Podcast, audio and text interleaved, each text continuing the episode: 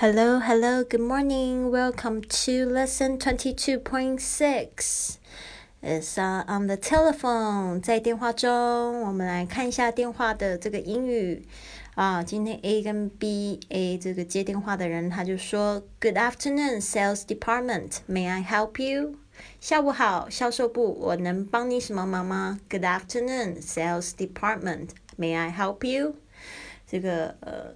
人打电话的人就说：“Could I speak to Mr. Bush, please? Could I speak to Mr. Bush, please?” 他说：“我可以跟这个 Mr. Bush，就是布希先生讲话吗？”Could I speak to Mr. Bush, please？然后接着他就回答，他说：“I'll see if he's available. Who shall I say is calling, please? I'll see if he's available. Who shall I say is calling, please?” 啊，我来看看他是不是在这边。请问我得告诉他是谁打来的呢？I'll see if he's available. Who shall I say is calling, please?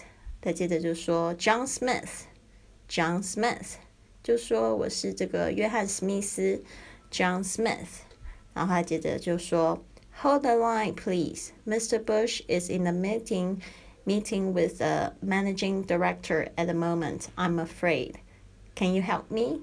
No, no, no. Can I help you? Oh, that's right. Hold the line, please. Mr. Bush is in a meeting with the managing director at the moment. I'm afraid. Can I help you? Hold the line, please. Mr. Bush is in a meeting with the managing director at the moment. I'm afraid. Can I help you？他说呢，请别挂机啊，这个布希先生呢正在跟这个总经理开会，我可以帮你忙吗？Hold the line, please. Mr. Bush is in a meeting with the managing director at the moment. I'm afraid. Can I help you？他接着就说，Well, I want to discuss with him the new contract we signed last week. Well, we want to discuss with him the new contract we signed last week. 嗯，好的，我想跟他讨论一下我们上个星期签约的这个合同。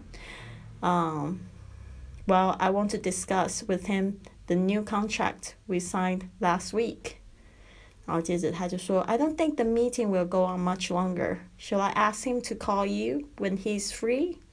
I don't think the meeting will go on much longer. Should I call you? Should I call? Should I ask him to call you when he's free?